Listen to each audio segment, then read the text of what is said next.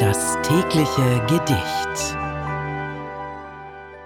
Das heutige Gedicht stammt von Jakob van Hoddis und erschien erstmals 1911 in der Berliner Zeitschrift Der Demokrat.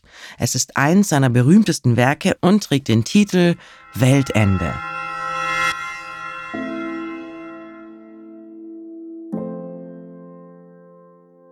Dem Bürger fliegt vom spitzen Kopf der Hut.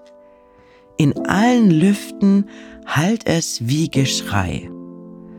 Dachdecker stürzen ab und gehen entzwei, und an den Küsten liest man, steigt die Flut.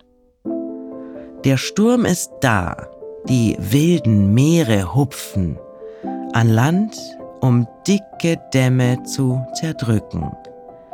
Die meisten Menschen haben einen Schnupfen.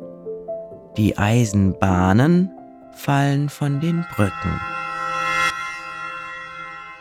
Das war Weltende von Jakob van Hoddis.